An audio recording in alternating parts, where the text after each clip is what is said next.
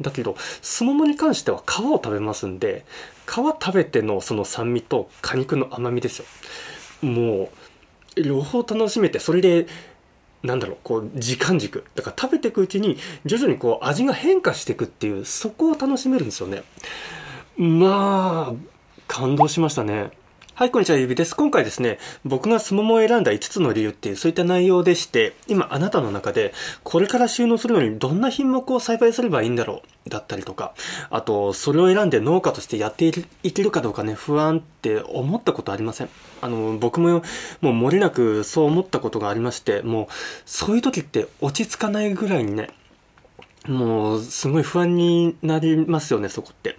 なんか、後で違う品目を栽培しとけばよかったってね、後悔しないかなってね、やっぱそういうふうに思っちゃったりとかして。で、ほとんどの果樹農家って、栽培する品目は、あの、一つだけだったりとかするんですよ。桃農家さんは桃だけ。ぶどう農家さんはぶどうだけ。ね、多くてもまあ3つ。3つまでって感じで。で、その選んだ品目に、ある意味で自分の命を預けていくわけですよ。生活をかけていくわけですから、そりゃ、品目選びって慎重になりますよ。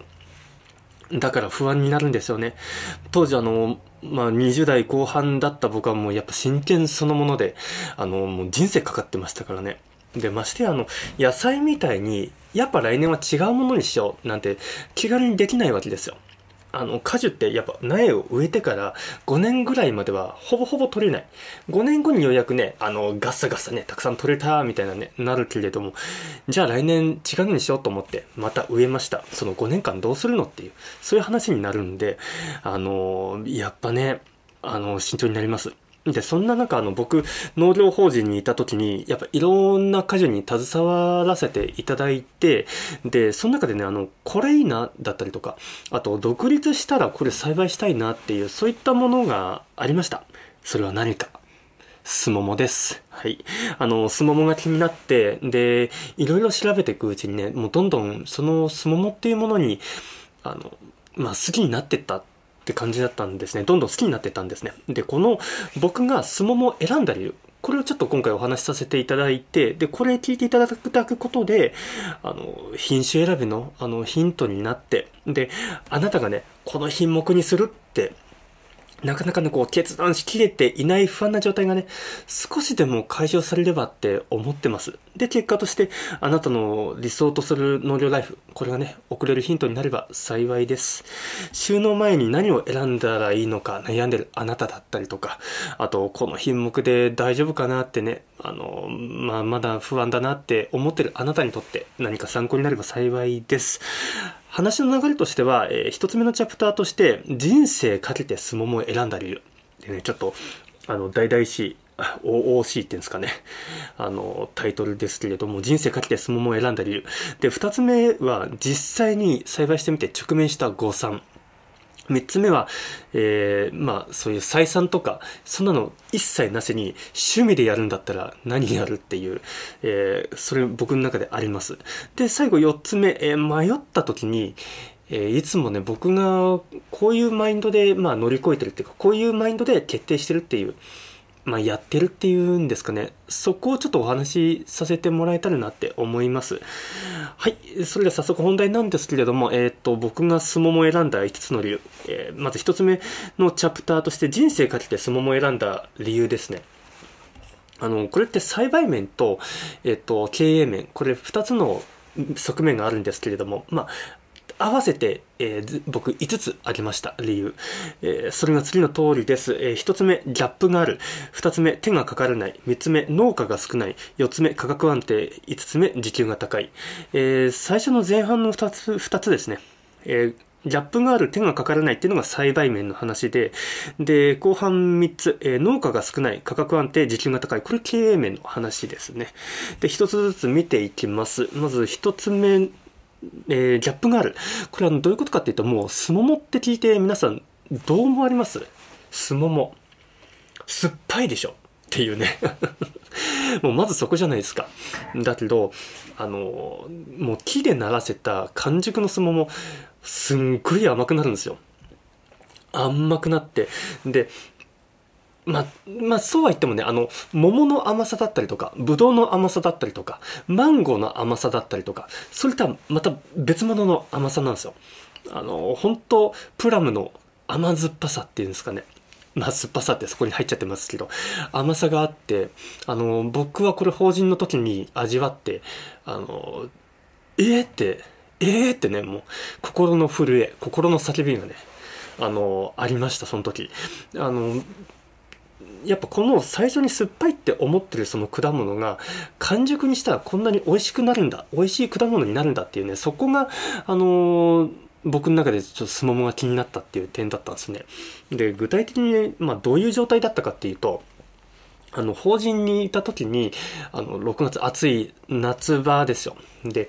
あの、畑の中入るじゃないですか。で、上にはあの、真っ赤になってるすももがもううブワーってたわわにこう実ってるわけですよ。で、そうですね、えっと、1.5メートルぐらいの脚立かけてで、えー、青い森かごを肩にこうかけてで、社長と僕でそこの畑で、えー、すもも大石早生っていう品種をまず収穫しようって言われたんですね。で、そこの、えっ、と、法人では、まあ、産地直送。個人のお客様に対して発送するっていうことで、あの、市場出荷用で早盛りじゃなくても完熟で全部取ってで送ってたんですね。でその大石早生に関してもまあそういうことをすると。で社長と2人で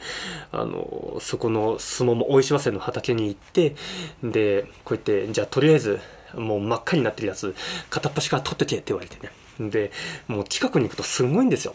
あのなんなんですかね。もうピンポン玉じゃないなえっとでもえっと何？野球玉よりは大きくないんですけれどもでも結構もうパンパンにね張ってるようなそういったすももがたくさんね頭上にあってで色はもう真っ赤でシンクっていうんですかね深い赤。で表面にすももってブルームがかかるんですよねあの白い粉。だからその白い粉が余計にこの上品さをすごいまとってでうわーめっちゃ綺麗だなって思いながらこう撮ってたんですよ。でその時にあの遠く、まあ、2メートル先のところで社長も脚立登って収穫してたんですけれども、あの、菊島お前、スモモ食ったことあるかって言われて、あの、実は僕、その時なかったんですよ。スモモっていうものを人生で食べたことがなくて。で、社長に、実は僕食べたことないんですよって言ったら、あじゃあお前あの、お客さんに説明するのに、ね、あの、何も言えなきゃダメだから、お前一個食ってみろって言われたんですよ。で、分かりましたと。で、じゃあどれかは 美味しそうなやつ、あの、食べていいっていうから、じゃあこの枝の先端のやつって取ってみて、で、まあ最初食べ方も分かんなかったでしょ。あの、皮剥くべきなのかとか。だけどもう社長が皮ごと食えって言うから、はい、食べますって言って、あの、かぶりついたんですよね。そしたらですね、あの、やっぱ僕の頭の中にもすももって酸っぱいっていうイメージがありました。で、最初口に入れた瞬間は、確かにね、あの、酸っぱいんですよ。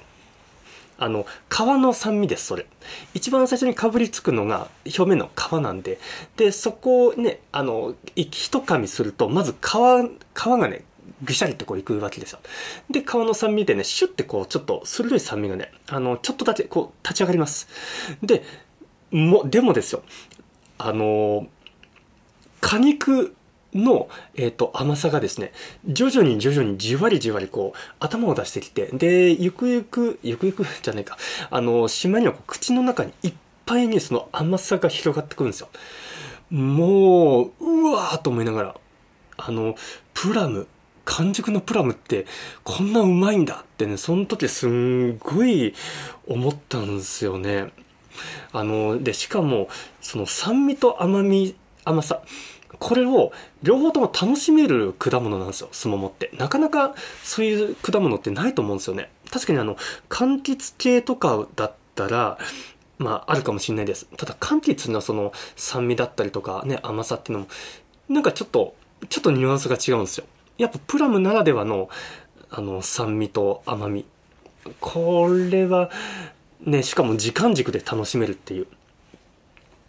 どうしてもこの柑橘の酸味甘みっていうのはなんかそう食べた時にそう感じるじゃないですか一緒に。だけどすももに関しては皮を食べますんで皮食べてのその酸味と果肉の甘みですよ。もう両方楽しめてそれで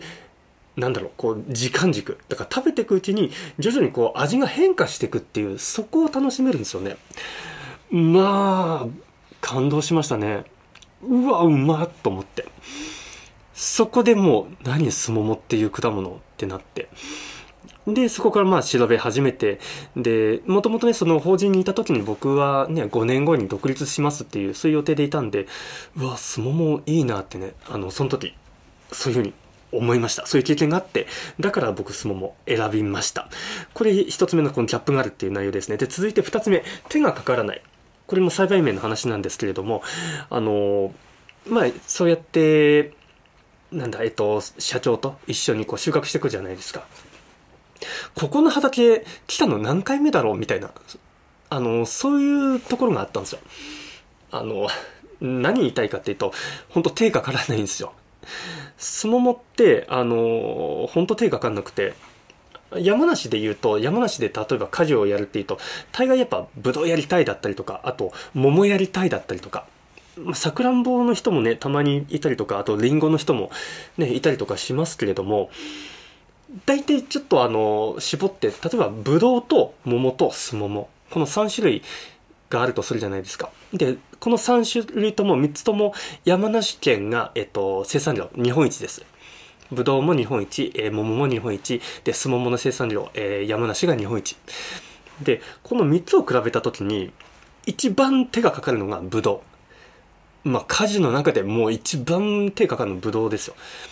で、えーすももが、えっと、この3つの中で一番手がかかんないです。人の手があんまり入らない。で、その中間にあるのが桃。なんかそういう立ち位置で僕かん捉えてます。で、あのー、これ手がかからないとね、何がいいかって、まあ、聡明な皆さんだったらお気づきだと思うんですけれども、あの、誰でもできるんですよ。あの、素人でもできるっていう。あの、ってことは、こう、俗人化しないから、あのこの人じゃないと栽培できないとかねあのそういったことがないんですよ。あのベテランじゃないと育てられないっていうねそういったリスクがないんであこれね芯って収納するのにいいなってね あの全然ねあのペイペイそんな状態の僕でもあこれだったらいけそうだなってその時やっぱ思ったんですね。でなおかつ手がかからないってことはえっと、例えばこう手間自分がね労力かけた手間だったりとかそういった惜しみなくねつり込んだこう時間だったりとかこうそれがあまりこう関係なくなるわけですよね。だからブドウとかだと本当にブドウって人が作ってるんですよ。本当にブドウはあの全部人の手でこう全部作り上げてるっていう。あのそういう果物で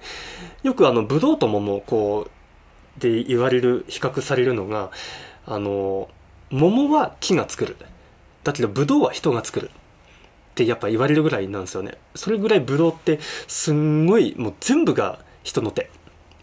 だから全部があのベテランのなんだろう、えっと、そういうテクニックが必要だったりとかするわけですよ。かたや桃の方はそこまで必要じゃない。ね、まあ確かになんかそういう見極めだったりとかね、感覚だったりとかね、なんかそういったのは必要かもしれないんですけれども、ブドウほどじゃないです。だから比較的、あの、ブドウと桃、どっち選ぶってなった時に、楽でね、儲かるものって言ったら、なんか桃みたいなね、あの、手かかんないし、みたいな。なんかそういうふうに、えっ、ー、と、選んでたのが誰だったかな？あの、ピーチ専科さんだったかな？山下さんって方が、あの、選ん、そういう理由で選んだとか、なんか言ってましたしね。で、さらに、えー、手がかかんないのがすもも。で、あの、ぶどうと桃とすもも。今こういうふうにね、あの、説明させてもらいましたけれども、ぶどうはもう絶対人の手入れないとダメだと。で、桃も、えー、まあそうやっても適化しないといけない。適化して、で、袋かけて、で、除堆して、で、シルバー、反射マルチ、あの、タイプでも何でもいいですよ。あの、それ敷いて、で、はいいい感じになったと思ったらそれ外して収穫してってね。やっぱここにも人の手が加わるわけですよね。すももはっていうと何したっていう感じなんですよ本当に。あの受粉やったかなぐらいですよ。受粉作業を、まあ、パーってやってでそれで、えっと、次来たのがその収穫だったんですよ。だから何言いたいかって本当粗法的に作れるんですよね。もう極論言っちゃえばあの受粉もしなくていいんじゃないかなっていう。もう自然にそのままねあの木を育てておいてでなった分だけ収穫っていうそういうことができるんですよ。それでも商品になるんですよね。売れるものになる。ブドウともまあできないですよ。人の手が絶対どこかに入らないとあの商品にはなりません。間違いなく。だけどスモモに関しては人の手が入らなくても商品になるんですよ。そういったあの出荷できる企画になるんですよねもちろんあの草刈りだったりとかあとあの防除、ね、農薬散布とかちょっとそういったことはしていきますけれどもあのま極論言ったら僕の中で究極言ったらもうあの人の手入れなくても出荷できるっていう感じなんですよね。ももちろんですよ。もちろん、あの、この指輪ぐりで一番最初にあの、スモモの栽培シリーズやりましたけど、やっぱ安定してね、安定した量をたくさん取ろうと思ったらね、受粉して、適化して、でもまあそれでも収穫ですよ。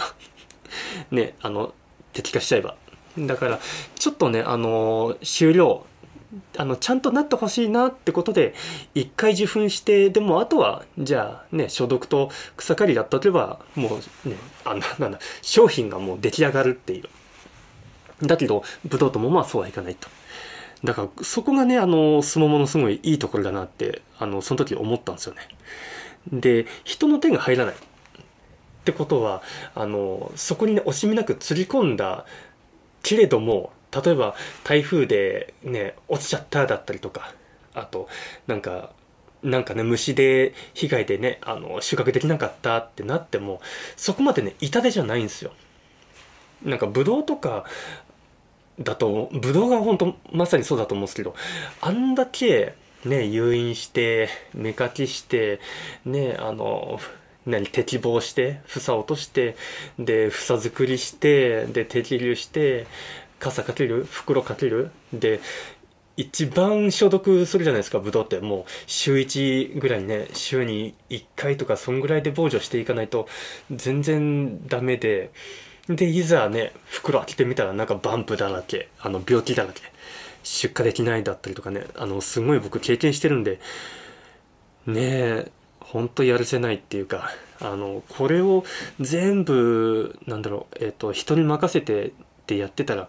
もう大赤字なんですよね。だから本当ブドウに関しては本当家族経営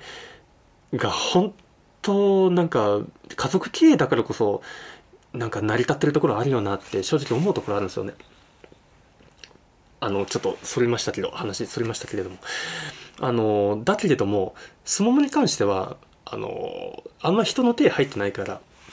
あのそこの畑1枚丸々ダメになっちゃったでもそこまで痛くないんですよ。あ、ダメだったねで。じゃあ次行くか？みたいな。なんかそういうノリでできるんで、そこはやっぱ、あの失敗してもリスクがないっていう、そういう側面もあって、そこはいいなって思いました。で、当時あの僕、あの、またちょっと別の側面の理由をお話しすると、手がかからないってことは、まあ、あの、まあ、とりあえず植えとけば、そういうふうに実がなると。で、当時ですよ。当時だから15年近く前に、えー、収納した時にももうねどんどん耕作放棄地めっちゃ出てくるよみたいな。日本の中で、えっと、山梨が、えっと、ワースト2位だったかな。あの耕作放棄率が。1位が確か長崎です。あのまあどっちもね斜面が多いっていう感じなんですけど。あの山梨がどんどんその高速放棄地がすごい出てくる。じゃあ、畑どんどん出てくるんだったら、そこにどんどんすももの苗植えておいて、で、さっき言った通り、あの草刈りだったりとかね、消毒、まあ最低限やっておいて、取れたら、ね、バーって取ればいいや、みたいなね。なんか、それでいいんじゃないかなってね、そういう使い方してれば、あの結構面積もできるな、みたいなね。なんかそういうふうに思って、だからそういうね、今言いましたけど、誰でもできる、で、失敗してもリスクない、で、畑は空いてるからどんどん植えとく。この3点があっての、これいいなと思って。だからね、僕はあの、スモモ選びました。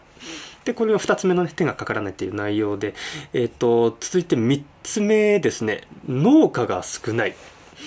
あのこれ経営面の話になってくるんですけれどもこれあの立ち位置的な話ちょっとお話しさせてもらうとあの山梨県の、えー、果樹のなんだ生産量。山梨県が果物をそあの栽培してますよと出荷してますよと。そのうちの、えっ、ー、とどれぐらいスモモを占めてるんだろうって。スモモが占めてるのかっていうとえー、っとですね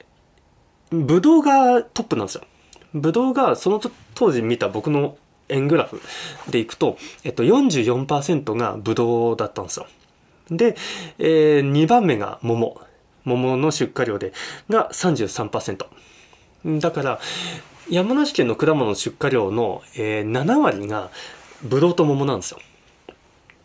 でじゃあ残りあ残りじゃないえっ、とスモモスモモは何パーセント占めてんのかなってこう見た時にあの9%とかだったんですよね。7だったかな？9だったかとにかくあの10%切ってたんですよ。1割切ってて。で9%しか生産してないんだ。山梨県のねその果物の出荷量の中で。でもあの片やその日本。日本で全国のこのスモモの生産量のうちどこのえっと何？どこ産が一番多いのかって見たら山梨がトップなんですよ。山梨が一番生産量多くてで山梨のスモモが日本のスモモどれぐらい占めてるのかなどれぐらいのシェアがあるのかなって見た時にそれがえっと40%とかなんですよ。40%日本のスモモのあの占めてるえー、あごめんなさいもう一回言いますね。えっと日本の中で、えー、日本の中のスモモの4割は山梨県産が占めてるんですよね。だからそれってすごいなと思ったんですよ。山梨県のその9%たった9%の出荷量で日本の4割を占めてるんだなって。で2位はどこかっていうと、まあ、長野。で3位が和歌山なんですけど、えっと、2位の長野3位の和歌山はどれぐらいのパーセンテージ占めてるかとあの日本の中で。それはねあの 20%20% 20ぐらいでした。だからあの結構倍近く倍近く引き離してで山梨のその相撲もシェア抑えてんだなと思うとこの立ち位置面白いなと思ったんですよね。だこれがあったからあのこれもね前のポッドキャストでお話しさせてもらいましたけれども山梨で相撲もトップになればこれ日本のトップになるなってねその時にやっぱ思ったんですよね。でね、あの、どんどんね、畑も空いてくるし、競争相手っていうんですかね、あの、農家さんやっぱ自然と減ってくわけですよね。あの、やれる人どんどんいなくなっちゃって、引退していくわけですから。ってなると、僕が今ここで20代後半でスモモを栽培して、で、僕が80とか、それぐらいになった時、スモモ栽培してる人、スモモを専業でやってる人って、どれぐらいいるんだろう多分、かなりレアになるなってね。かなりあの貴重な存在になるなと。ブドウと桃はね、絶対、あの、絶対いますんで、たくさん、たくさんいますんで。だけど、スモモメインで、で、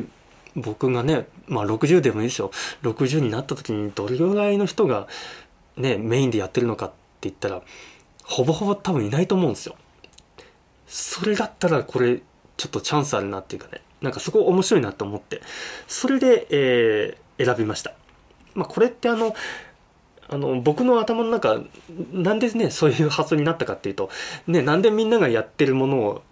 やらないのかってね思われる方いらっしゃると思うんですがあの昔あのえっ、ー、とあれ古典の授業でしたかねあのえっ、ー、と蛍光流語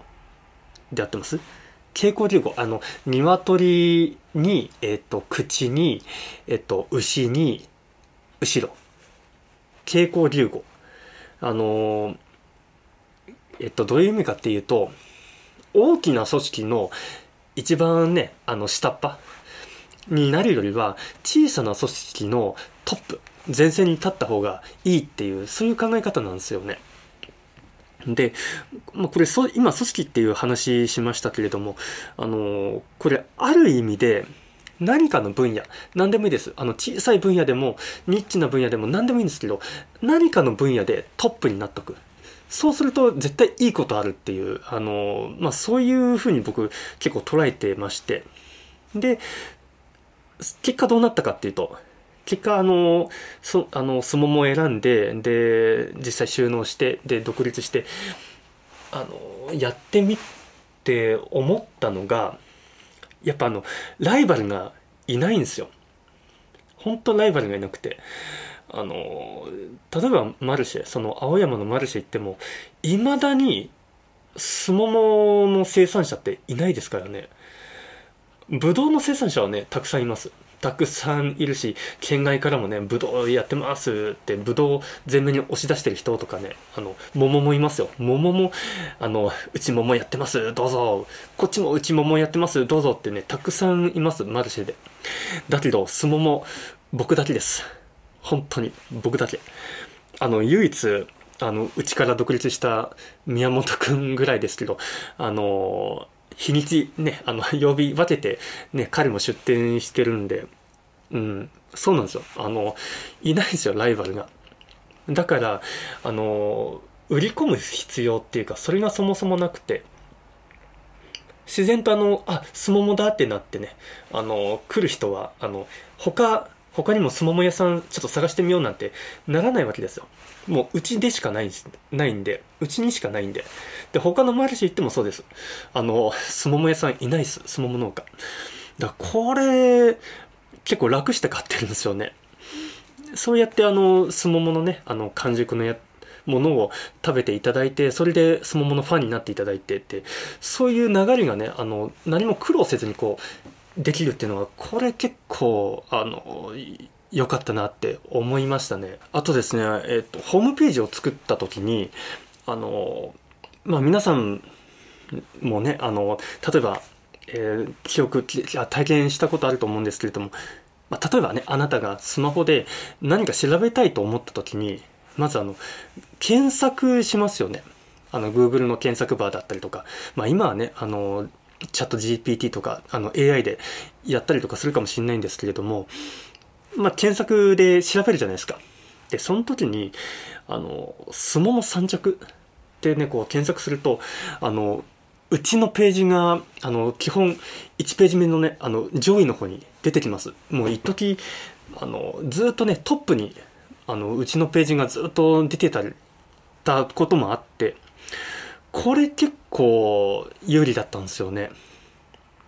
で、それきっかけで、あの、取引先様がね、あの、うちを見つけてくださって、あ、相撲も取り扱わせていただけませんかってね、お声掛けいただいて、あの、取引にもつながりましたし、で、じゃあ何、そういう SEO 検索、SEO 対策って、あの、なんかやらなきゃいけないのかってね、あの、業者さんにお願いしたのかって思われるかもしれ、思われたかもしれないんですが、これもう完全に自分一人の独学でやったんですよ。素人があのネットの情報をねちょちょちょちょっと見てそれでホームページ上であの SEO 対策になるようなそういった施策っていうんですか。それをやったらもうそれだけでトップになったと。日本の中のトップの方になったと。これなんでかって言ったらもう競合がいないから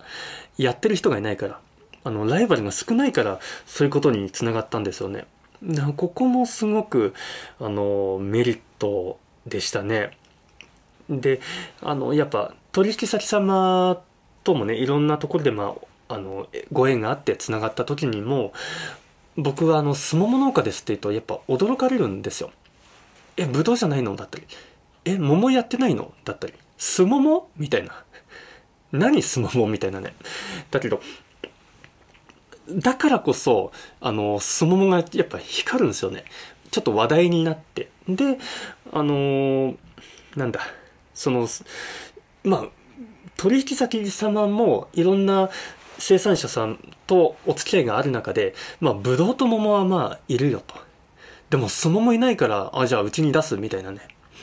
あのもうそれでお取引始まったっていうところもあのいくつかあります一番最初の、えー、っとスーパーさんは、まあ、僕がバイトしてたっていうこともあってあのあのお取引させてもらえましたけれども、やっぱそこもね、あの、あ、すももうちにねえから、あの、じゃあ出せよ、みたいなね。あの、そういった形で言ってくださったりとかしたんで、あの、やっぱここもやっぱすもも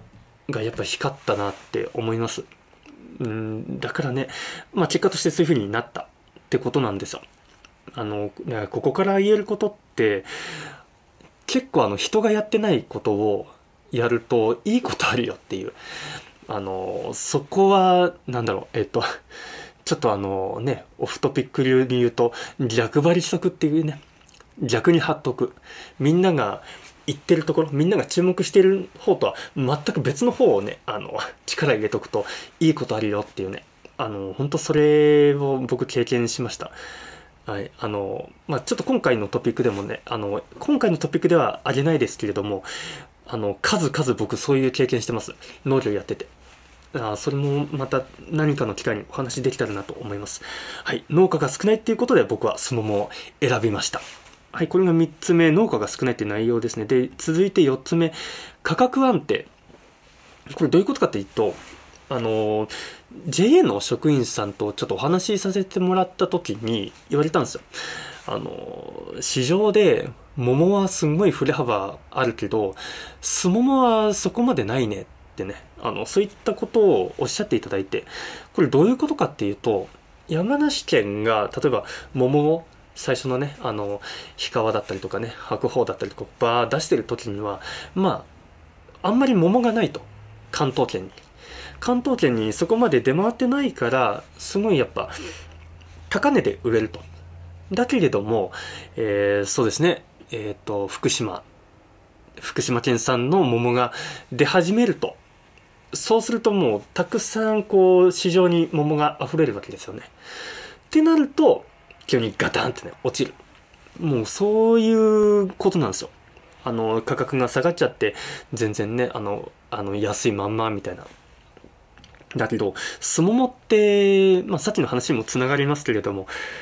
量が少ないんで、そもそもの量が少ないんで、だから、なんだろう、価格が安定するんですよね。そこまで他の産地で、うわ、価格下がっちゃったとかね、そういったことがないっていうことを、あの、おっしゃってもらってて、だからそういうこともあって僕はその週の前にスモモを選びましたね。これが価格安定っていう内容ですね。で、えー、これが5つ目 ?5 つ目か。えっ、ー、と、時給が高い。はい。あの、これ、えっ、ー、と、時給が高いってどういうことかっていうと、あの、法人にいた時にですね、僕計算したんですよ。えっと、県が出してる、なんかいろんなこの指標の、なんか数字があったんですよ。あの、一旦あたりの、えっと、売り上げ？で、なんか総労働時間？で、えっと、所得みたいな。品目ごとに、あの、ハウスブドウ、ね、デラウェアみたいな。なんかそんな感じで、こう、いろいろあったんですよ。項目が。ブドウの場合、えっと、売上いくらで、えー、経費いくらで、で、所得いくらで、一旦あたりでね。で、えっ、と、総労働時間いくいくつで、これ桃もありました。桃もこうあって、で、野菜もありました。いろいろ、インゲンがどうのこうのだったり、ナスがどうのこうのとかバーってあって、で、その中にあの、スモモもあったんですよね。で、スモモをこう計算してみたんですよ。時給は書いてなかったんで、そこに。で、時給計算してみたら、あの、ブドウと桃よりも、スモモが一番時給高かったんですよね。これは、あのー、やっぱり時給高いやつやりたいじゃないですか ね、あのー、だから、あのー、あ、やばい、これ、相撲もいいかも、と思って、あの選んだんですよね。確かに、あの、売り上げとしては、あの、全然少ないんですよ。桃とぶどうに、と比べて。桃とぶどうと比べて、相撲もあそこまで売り上げは少ないんですけれども、だけどやっぱ一番最初の、どこだっけな、えっと、手がかからないっていう内容でも話しましたけれども、手がかかんないんですよ。あの、そこまで手かかんないから、あの、なんだろう、時給が高くなる。ね、その所得に対して、あの、その分の見返りっていうものは高いよっていう、そういうことで、あ、時給高いんだって、その時僕理解して、だからね、スモモ選んだっていう経緯があります。はい、えー、ここで一旦振り返っておきますと、えー、人生かけてスモモを選んだ理由、えー、5つあります。えー、1つ目が、えー、ギャップがある。2つ目、手がかからない。3つ目、農家が少ない。4つ目、価格安定。5つ目、時給が高い。以上が1つ目のチャプターでした。はい、ここまで聞いて、あ、じゃあこれスモモ、ね、いいんだな、だったりとかね。なんかそういうふうに、あの、手がかからないものとか言いよかったりとかするんだね、な、だったりとかね。あの、なんか思われる方いらっしゃると思うんですけれども、まあ僕のね、こういうあの考え方がね、あの、何かこうヒントになればなとは思うんですけれども、ただですよ。ただですけれども、ただで、ただですけれどもじゃないか。あの、実際に、じゃあ独立してやってみましたと。相撲も栽培してみました。ってなってみると、あれって思うこともやっぱあったんですよね。これあの、ちょうど前回ですか？あの、そんな能力ありませんでした。でも話したかもしれないんですけれども、やってみて、あれ思ってたんと違うっていう、あの、そういった実際にね、あの、そういった経験あります？あの、それが何かっていうと、それが2つ目のチャプター。あの、実際に直面した誤算っていう内容でして、これ、スモモに関してですよ。スモモに関してなんですけれども、あの、何が誤算だったか。はい、これあの、僕4つあります。えー、それは次の通りです。えー、1つ目、収量が少ない。2つ目、選果が大変。3つ目、草の管理。4つ、マイナスイメージ。これ最初のこの収量が少ない、選果が大変、草の管理。これ3つが栽培面の話です。で、えー、最後のこのマイナスイメージ。これは経営面の話になりますね。これ一つずつ見ていきますと、で、えー、収量が少ない。これ栽培面ですね。あの、これね、あの、ちょっと声を大にして言いますけど、あの、データに、データに騙されました。はい。あの、県が出した、はい、あの、データに誤り、誤りっていうか、騙されましたね。あの、でかく書いてありました。これなん、えっと、今ちょっと確認できないんですけれども、あの、確か、確かですよ。スモモのデータでは、一旦あたりに、えっと、1.5トン収穫できるみたいな、確か書いてあったんですよ。だけど、実際やってみたら、その半分しか取れない。っていうね、あの、700キロとか。そんぐらいしか、あの、収量ないんですよね。で、あれ、これは僕の、なんか栽培の仕方がダメなのかなだったりとか。なんか、そう思って、山梨県のちゃんと県がね出してるなんかデータがあったんですよね、えっと、平成28年度のねえっと一旦あたりの、えっと、成績っていうんですか、え一旦あたりの終了はこんな感じでしたよみたいな。でそういうのを見た時にも書いてないんですよね。全然そこまでいってないんですよ。一旦あたり1.5トンとか全然載ってなくて 900g だったりとかね。あの 800g だったりとか。嘘じゃんと思って。騙されたってねなんかその時思いましたね。あのよくよく見てみるとあれなんですよ。桃の何終了とほとんど同じみたいな感じで書いてあって。多分これ作成した人ねあのまあ、すももと桃一緒だろうみたいな感じで、それで桃の半分、ね、それで実際は桃の半分でしたっていうのが、ちょっとこれは、うん、誤算でしたね。痛かったですね。うわ、マジかとか思って。あの、それはね、やっぱすももってちっちゃいじゃないですか。だけど、桃って大きいじゃないですか。だからこの箱数がねあの全然違ってくるんですよね。もう桃はどかとかどかとか入れればはい1箱出来上がりだけどすももの場合はちまちまちまちまちまちまちまちまやってそれでようやく1箱なんで。いやほんとこれはあのやってみて本当誤算でした。これ本当声を大にして言いたいですね。その県が出した果実試験場かなどこかが出したそのデータうんそれあれはまずいなって思いますね。みんなあれあの迷わせるっていうかみんなこれからも騙してくんだろうなって本当思いますね。農大農大のデータだったかな？なんか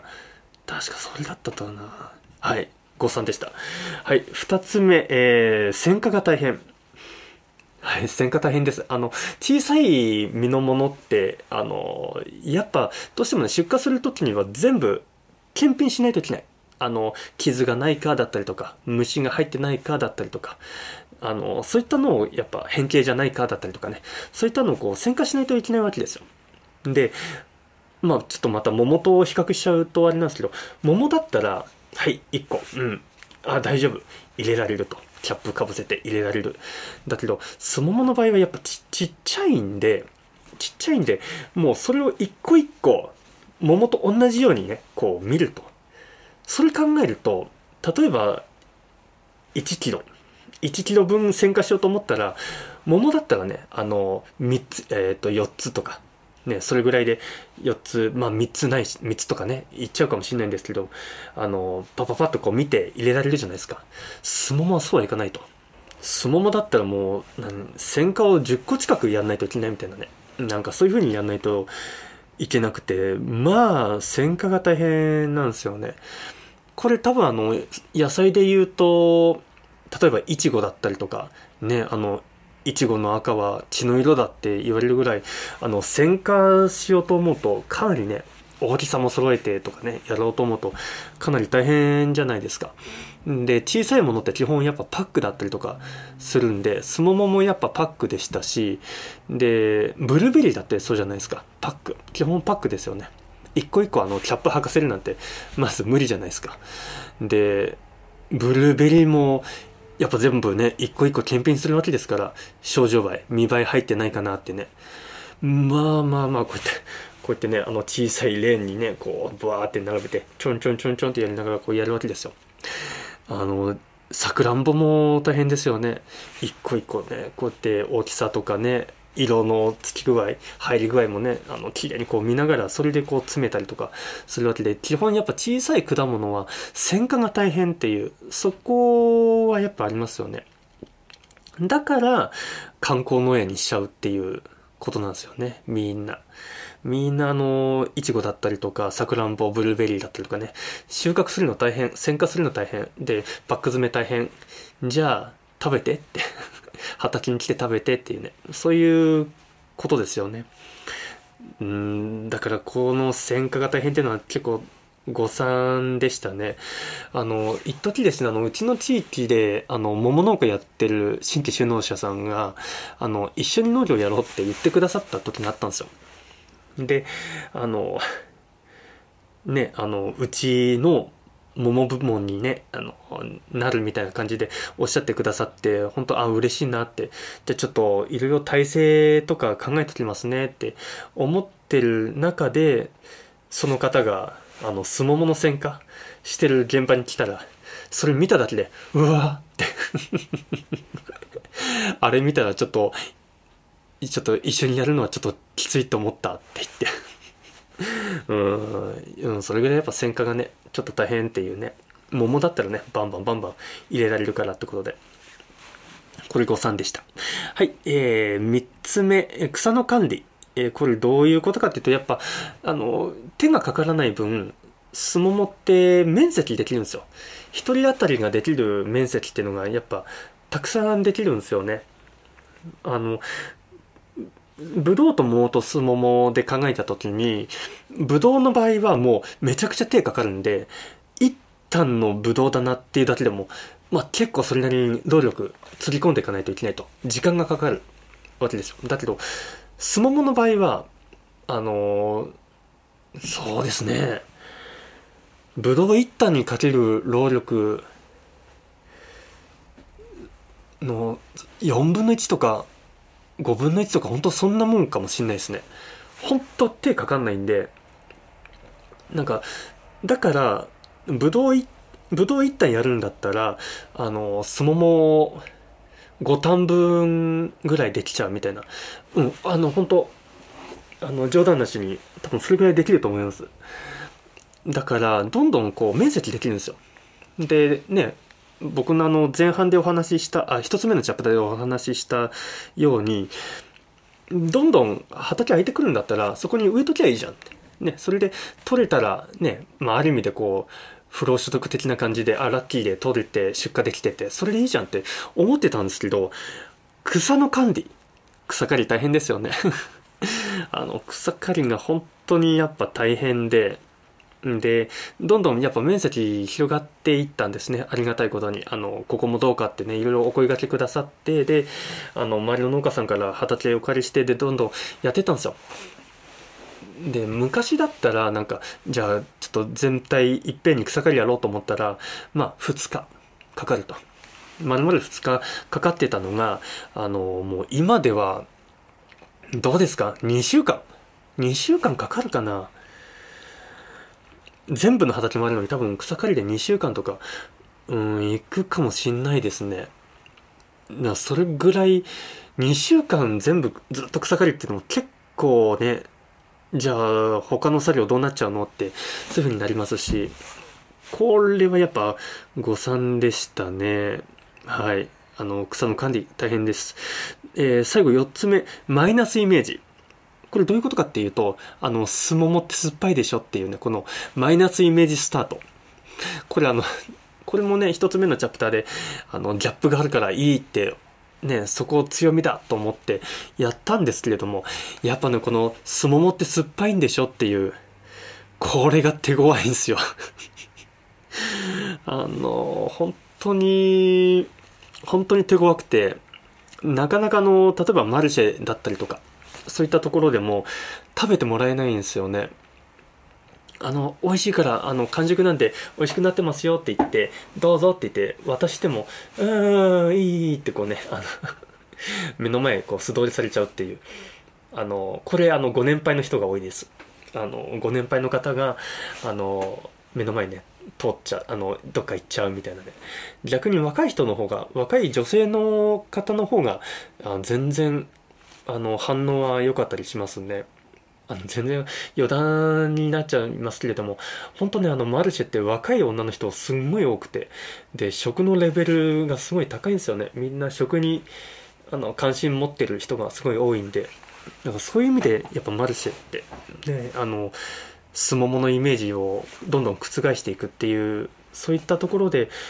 いい場所だなってあのいい絵に恵まれたなってそこはあの僕思いましたそうこの酸っぱいってイメージはね意外と手強かった手強かったっていうこれはやっぱ誤算でしたはい。えー、ここで一旦振り返っておきますと、えー、実際に直面した誤算、えー、4つあります。1つ目、収量が少ない。2つ目、選果が大変。3つ目、草の管理。4つ目、マイナスイメージ。以上が、えー、2つ目のチャプターでした。ねやっぱここまで聞いて、まあやっぱ、やってみて、やる前で選ぶその基準でね、こうやったけど、選んだけど、でも実際やってみたら、あ、実際こうだったんだってね、なんかそういったところ、やっぱ出てくるんだなって、あのー、感じるところはあると思います。ただ、その中ででもですね、やっぱ僕もあの、法人にいた時に、ブドウとかね、桃とか、あの、あの、スモモ、プルーン柿とかね、かぼちゃとかいろいろバーバーバーやったんですよ。栽培したんですよ。で、本当にあの、心から、心からなんか楽しんでやれるっていうんですかね。あの、時間を忘れて夢中になってやれる作業っていうのがね、やっぱその中にあったんですよ。ね、これは本当あの採算度外視。あの本当に趣味でやるなら何があのやりたいかっていうとそれがねあの3つ目の次のチャプター3つ目の、えーと、趣味でやるなら何を栽培したいか何をやりたいかっていう話になってくんですけれどもあのー、これ品目で言いますね。品目で言うとえっ、ー、とブドウです。あのブドウをもう本当あの採算とか一切関係なしにやりたいなってこれは強く思いますね。なんかこの農家が、農家に定年退職っていうものがあるんだったら、定年退職後に僕はブドウをやりたいです もう、やりたいですね。これなんでかっていうと、やっぱブドウってめちゃくちゃ手かかるんですよ。めちゃくちゃ手かかるんで、だからこそ、めちゃくちゃちゃんとなんかやっていきたいっていう、なんかそこはありますね。あのね、ブドウを単勝仕立てなんかせずにね、あの、効率重視みたいなね、あの、単勝仕立てなんか絶対せずに、あの、長勝仕立て。ね、長勝仕立てでこう、ぐちゃぐちゃぐちゃぐちゃってなってね。だけど、やっぱあの、長勝仕立てもね、あの、ああいうふうにぐちゃぐちゃってなってるけど、ちゃんとね、こういうふうに、あの 誘引してこういうふうに誘引してってねこうあれをもう徹底してやりたいですねでもう単勝仕立てだともうまあ、確かにねあの採算面とかそういうとそういう栽培栽培面考えると楽なんですけどでもやっぱ本当にななんだろうこう美味しいブドウだったりとかね作ろうと思ったらあの理論的には長小仕立てにやっぱ落ち着くと思いますんでなおさらね種ね種ありのブドウってなったらもう長小ですよ。で種なしのブドウよりも断然ね種ありのブドウの方が本当に美味しいんでだからやっぱそうですねブドウやりたいなって思いますね。やっぱ手間がかかるほど何子子は可愛いですか？子供は可愛いみたいな。それと同じような感じで手がかかるからこそねどんどんどんどんのめり込みのめり込んでいきたいなっていうそこは思いますね。はい、以上が3つ目のチャプターでした。はい、ここまで聞いて、やっぱね、品目選びって結構大変なんだなってね、あのー、感じていただけたかなと思います。最初のチャプター1ではね、あの、こういう風にね、万全の感じで選んで、これだって決めても、チャプター2でお話しした通りやってみたら、あれ違うぞってね、あの、後悔じゃないけど、ね、ああ、こういうことあったのかって見落としてたわ、みたいな、そういったことをやっぱ出てくるんですよね。で、だからといって、じゃあ相撲もやめました。次、次行こう、次行こう、みたいなね。で、やってみて、あ、これもやっぱこういうところだからダメだ、みたいなね。こうやっていくと、もういつまで経っても、なんか自分探しの旅みたいなね、あの、なっちゃってて、なんかそれは、ちょっと時間のロスにもつながりかねないなと。ある程度はいいと思うんですけれども、だからそういう中で、あの、まあ、僕もこういう決断迫られたりとか悩んだりとたりした時にどういうふうにね決断下してったかっていうそこをちょっとお話しさせてもらいたくてそれが次のチャプターえっ、ー、と4つ目のチャプターですね。迷った時にいつもやってる僕のマインドっていう内容なんですがこれあの今回のその品目選びに関して言うと、えっと、選ぶ前あ選んでる時ごめんなさい、えっと、収納前に選んでる時の、えー、シーンとあと選んだ後、えっ、と、収納して、えー、その品目やるぞってなって、で、その時のマインドっていうんですかね、あの、あ、ちょっとこれ違ったなって思った時のマインド。チャプター1の時のマインドと、チャプター2の時のマインド。これでちょっとお話しさせてください。何かの、ね、ヒントになればと思ってまして、まあ、ちょっとね、あの、釈迦に説法ではありますけれども、あの、それは何かっていうと、どういうマインドで僕、迷った時にこう、切り替えてるかっていうと、あの、選ぶ時、品種選びだったりとか、未来に対して、あの、こうするべきか、こうするべきかってこうね、悩む時。まあ何でもいいですよ。そういう時に、僕、どうしてるかっていうと、あの、ごめんなさい。その時のベストを尽くすっていう気持ちでいるんですよね。あの、その時のベストをとことん尽くすっていう。あの、どういうことかっていうと、この、とにかく考え抜いて考え抜いて、あの、もうこれ以上考えてももうこれしかないって思ったら、それで OK っていうことなんですよ。なんかこの、選んだ品目、だから選んだ事柄だったりとか、まあ進路でもいいですよ。こうしようって思ってたことだったりとか、あのそれが後になってあ違った失敗だったわって思ってもでもその時なんかこう悩んでる時にその時にねあの自分の本当ベストを尽くして悩み抜いてこれだって思ったんであればそれはもうしょうがないよねっていうなんかそこなんですよね。なんかあの諦めというか納得できる。ね、あの時自分は一生懸命頑張ったから、あの、まあ、しょうがないよねっていうね。ごめんなさい。なんかそういう、あの、ことをやっぱ思えるんですよね。だからその時にちゃんと考え抜かないと、それ自体がやっぱ後悔になっちゃうんで、なんであの時ちゃんともっと時間かけて真剣にいろいろ調べたりとか考えたり相談しなかったんだろうってやっぱ思っちゃうんで、だからそこは、あの、その時にベストを尽くすっていう、そこをかんあの大切にしてます。これがあの品種選びの時ですね。で、えー、品種を実際選びましたでやってみてあれちょっと思ってたのと違ううわーどうしようやっちゃったみたいなねそう思った時のあの僕のそのマインドっていうのはあのそれしかないって思ってます あのそれしかないと思って自分は他のものはできないと。もうそれしかない。それをやるしかないんだと。でそう思ったらじゃあどうやって稼げるようになるか。どうやってその欠点を克服できるかっていうそこをもうとことん今度考え抜きますね。あのなんだろうこう逃げ道を作んない。逃げ道を作らずにあのその例えばあのウィークポイントがあったあ弱みがあったらじゃあそれに対してそれをね強みに変えられるシーンは何だったろう？どうやったら変えられるかなだったりとか。あのどういう側面にすればこれ強みになるかなだったりとかね。そこを僕とことん考えますね。あのそこはやっぱ頭の使いどころ。っていうかあのあちょっとやってダメだった。あじゃあもうダメってやってるとこれやっぱみんなと一緒なわけですよ。周りもやっぱそういう思考になって、あーってなっちゃうんで。で、そこで一歩抜きに出るためには、どうしたらいいかっていうと、もうそこで他の人が考えないような、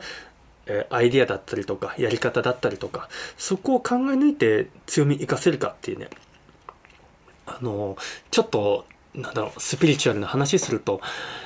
ね、あの、死んだ、死んじゃったおじいちゃんおばあちゃんがくれた道みたいなね、あの、目の前にね、こういう、僕の場合はね、すももだったけど、あの、すももをやりなさいって言ってるようなものかなと思ってね。今は、今あなたがやるべきことは目の前のすももをやりなさいと。では分かりましたと。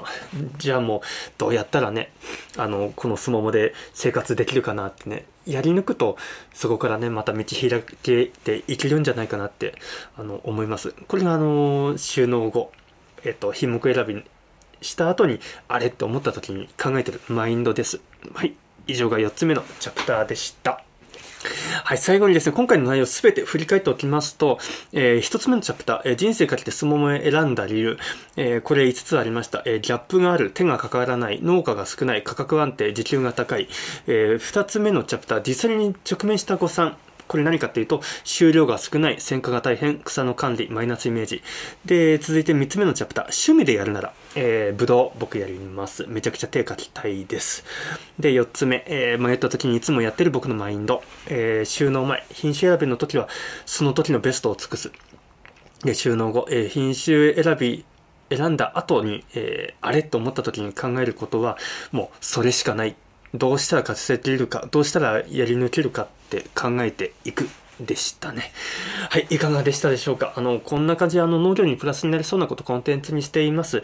あなたにとって僕のこれまでの学びや経験、考えが参考になれば幸いです。参考になりましたら、ただ、ごめんなさい、YouTube をご覧のあなたは、えー、グッドボタンとチャンネル登録ぜひよろしくお願いします。また、ポッドキャスト、音声を聞きのあなたは、ぜひフォローをよろしくお願いします。